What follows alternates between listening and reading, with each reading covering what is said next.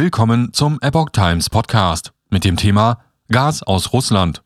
Union. Klares Nein zu Zahlungen für Energielieferungen in Rubel. Ein Artikel von Epoch Times vom 24. März 2022. Kein Öl, Gas und Kohle mehr aus Russland? Das wäre wohl eine der letzten noch möglichen Sanktionen. Nun fordert Russlands Präsident Putin von Westen, Gaslieferungen künftig in Rubel zu begleichen. Wird ein Öl- und Gasembargo damit wahrscheinlicher? Die CDU-CSU hat ein klares Nein zu den Forderungen des russischen Präsidenten Wladimir Putin gefordert, EU-Staaten sollten ihre Energielieferungen aus Russland künftig in Rubel bezahlen. Das freie Europa darf sich nicht erpressen lassen, sagte Fraktionsvize Andreas Jung am Donnerstag im Bundestag. Die EU dürfe hier nicht hinter unsere eigenen Beschlüsse zurückgehen und unsere eigenen Sanktionen unterlaufen, so Jung.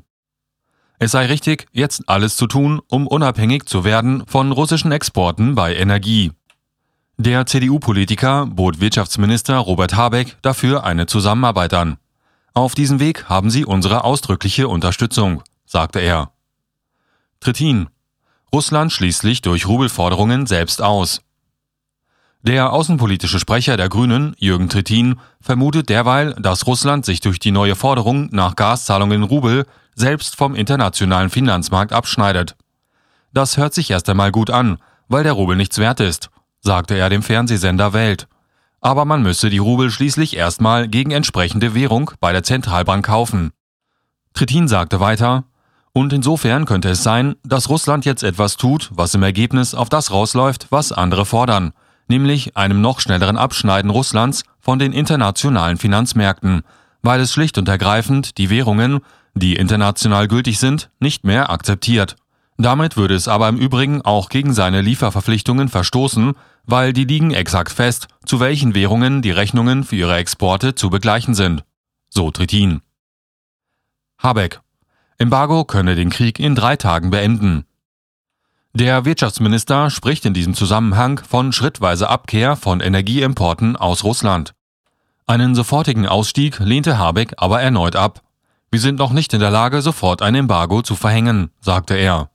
Habeck räumte ein, dass ein solches Embargo möglicherweise den Krieg in der Ukraine in drei Tagen beenden könne. Allerdings könne man davon nicht sicher ausgehen. Vielmehr sprechen die Indizien eher dagegen. Daher sei es richtig, bei den Importen von Öl, Gas und Kohle aus Russland jetzt nicht unbedacht zu handeln, sondern schrittweise vorzugehen. Wir befreien uns in einer großen Geschwindigkeit von der Abhängigkeit von russischen fossilen Energien, hob Habeck hervor. Bereits heute seien diese geringer als zu Beginn des Ukraine-Krieges. Das Ziel größerer Unabhängigkeit gelte auch für die Infrastruktur, fügte der Minister mit Blick auf die von russischen Konzernen kontrollierten Gasspeicher und Raffinerien in Deutschland hervor. Wir sind dabei, all das zu korrigieren, stellte er klar. Wenn man sich aber von den Importen aus Russland unabhängig machen wolle, muss man noch für Alternativen sorgen, sagte Habeck weiter. Bei seinen Bemühen etwa um Energielieferungen aus Katar gehe es nicht so sehr darum, das Herkunftsland zu wechseln, sondern vor allem um eine breite Aufstellung. Wir dürfen uns nie wieder in Abhängigkeit von einem Lieferanten allein begeben, forderte Habeck. Habeck räumt Überforderung in manchen Bereichen ein. Ebenso wichtig seien aber mehr Effizienz und Einsparung im Energiesektor, sagte der Vizekanzler. Auch wenn die Preise derzeit hoch seien, macht es keinen Sinn, dagegen anzusubventionieren, stellte er sich daher erneut gegen entsprechende Forderungen der FDP. Vielmehr müsse der Verbrauch verringert werden. Zugleich arbeitet die Regierung daran, die Wasserstoffinfrastruktur auszubauen und auch den Ausbau erneuerbarer Energien nach Jahren des Stillstandes, so Habeck, wieder voranzubringen. Gleiches gelte für den Netzausbau. Die Regierung wolle im Bereich der Effizienz Ausrufezeichen setzen denn so wird eine Zeitwende gemacht, sagte Habeck. Allerdings gebe es in der Energiepolitik in einigen Bereichen auch eine Überforderung, sagte der Minister mit Blick etwa auf den Bausektor. Inzwischen sei es manchmal so, dass sich Menschen nur noch bewegten, wenn man ihnen einen finanziellen Klaps auf den Hinter gibt, so Habeck. Sinnvoller sei es, die Kräfte des Marktes zu entfalten, jedoch nicht blind, sondern indem man ihm eine Richtung gibt, so der Bundeswirtschaftsminister.